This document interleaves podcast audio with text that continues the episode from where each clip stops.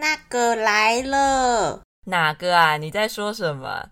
哟，大家好，我是 Jay，今天要跟大家讨论女生的生理期，可能还会教大家一些女性生理用品的中文。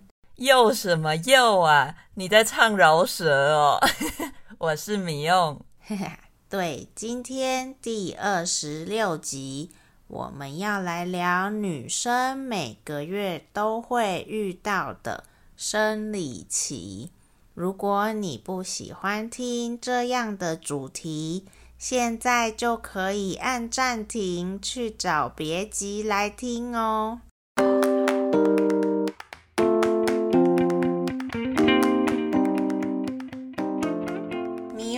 我们在台湾讲说，我生理期来了，是不是一件超级自然的事情啊？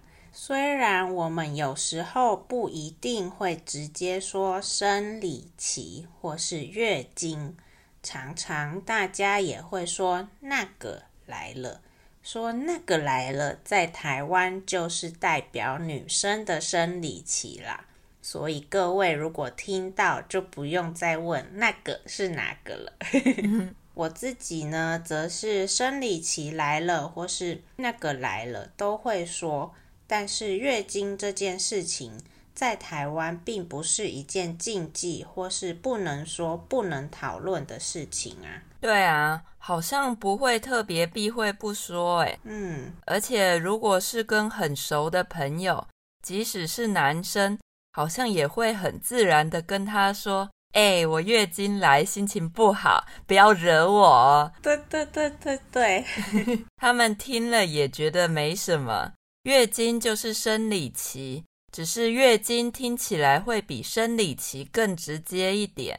那因为一个月会有一次，而且时间不固定，有的时候还会突然发生，就像朋友突然来拜访一样。所以我们都会说月经来了，生理期来了。在台湾，其实生理期的其他名字还有很多，像是大姨妈、好朋友之类的，也是一些常常听到的说法。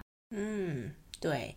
但是我自己其实大概在两三年前才发现，好像没有很多的国家。或是其他的文化跟我们一样，可以把生理期自然的拿来说，诶诶是哦，我还以为国外可能会比我们更开放，更可以接受这类的话题。嗯，对啊，我自己认为这是一件很健康的事情啊，因为生理期是每个女生都会经历，而且还超级频繁的，就是每个月都有。频繁就是说常常有的意思，那每个月都会遇到啊？为什么这会是个禁忌，是一个不能讲的话题呢？像感冒发生的频率都没有这么频繁了。对耶，对呀，生理期就是一个再平凡不过的生理现象，而且全世界的女生都有啊。那这你是怎么知道在其他国家？生理期是一个不能讨论的话题呢？哦，就是其实我在嗯二零一九年的夏天，我到意大利拜访一个朋友。我拜访这个朋友的那一个礼拜呢，他是需要工作的，所以他借我他的伟士牌，让我自己到处绕绕。伟士牌就是 Vespa 的中文翻译啦。他借我他的摩托车，所以我可以到处参观逛逛。在他家的最后几天呢，有一次他问我隔天计划去哪里玩，去哪里参观。刚好我的生理期来了，不想要去很累或是比较远的地方玩，然后也刚好快回台湾了，所以打算在附近的市区逛逛。买纪念品给家人朋友就好，没有计划要去比较远的地方，所以我就跟他这么说了。因为生理期来，我很累，我只要在附近逛逛就好，没有其他的计划。结果他竟然一脸超级尴尬。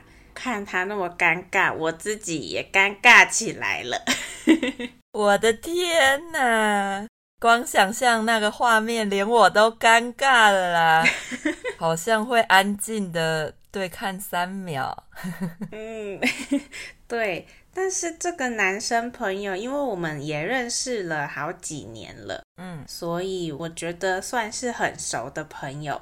他自己也会很直接的跟我说，他要去大便之类的事情，所以我把他判定为熟的朋友。对啊，在台湾我们真的很常直接讨论像是大便或是生理期之类的话题。对，之前也有外国朋友听到我们在聊大便，都觉得很惊吓。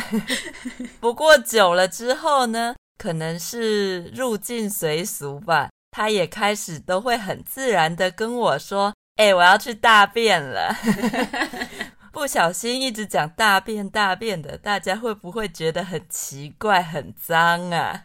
嗯，在台湾是真的还好啦。然后呢，我这个男生朋友，他有一个姐姐，有一个妹妹，他没有其他的兄弟。等于他是跟女生们一起长大的，我就直觉他应该常常听到这个话题，没有什么吧？因为我自己是跟两个哥哥长大的，那他们也都没觉得怎么样。我生理期来的时候，他们还都会让我三分呢，像是会去帮我买食物，或是帮我买卫生棉，都是有过的事情。哦，对了，sanitary pad or sanitary towel，中文就是卫生棉。那你可能在台湾还会听到有人叫它棉棉，就是 帮它取了个可爱的名字。我本人是已经不太用卫生棉了啦，现在我都用月亮杯，就是既环保又省钱。月亮杯就是 menstrual cup。哦，我听过月亮杯耶，最近好像蛮流行的，但是我没用过诶，觉得好像是一个很神奇的东西。那你都用什么呢？我都用棉棉，可是长时间在外面不方便的话，就会用棉条啦。嗯，棉条呢就是 tampon，全名是卫生棉条，但是我真心的推荐月亮杯。我用好几年有咯，虽然刚开始几次需要练习怎么使用，而且可能会练习到很崩溃，但是真的习惯之后就没有办法再用绵绵了。哦，听起来很不错诶，我下次也来研究研究。嗯，好的。那就像我们刚刚大肆讨论一样，真的在台湾不管。以前在学校或是上班了，在办公室，大家有生理期讲出来，好像也没人特别觉得怎么样诶。台湾甚至还有生理假可以请，每次我跟其他国家的朋友讨论到，他们都超级惊讶的。对啊，生理假超棒的，有的时候不想上班，也可以拿来当一个借口。而且你请生理假的话呢，主管也不会多问什么。对，然后学校也有主管，老师通常都不会多问什么。不过我觉得也有可能是我们两个刚好周围的环境比较开放，在台湾好像还是有些比较保守的人会觉得月经是个不能说的话题。嗯，刚好我昨天在 IG 上看到一个女生 YouTuber 发文说，她有时候会在影片中提到生理期，结果竟然有一些网友乡民会留言说很恶心，还骂她说你这个疯女人之类的，看了我真的傻眼呢。对啊，都什么年代了，怎么还会觉得这个生理现象很恶心呢？不过好像也跟宗教有关啦，有的宗教好像会有很多的禁忌跟忌讳不能说。哦，对耶，也有可能是哦。就像在台湾，有些人会说生理期不能去庙里一样。那在你们的国家或是你的文化里，跟台湾一样，可以自在的聊生理期这个话题呢？还是这算是一个禁忌呢？大家不太讨论。你可以到我们的 IG TTMCTW 留言跟我们分享哦。如果你还没订阅，说说话 TTMC，赶快去 Apple Podcast 订阅起来哦！喜欢我们今天的分享，也别忘了给我们五颗星星，还有留言鼓励我们哦。Spotify 还有 Google Podcast 也都可以听到我们的节目。今天也谢谢大家的收听啦，那我们下次再见吧，拜拜！耶，拜拜！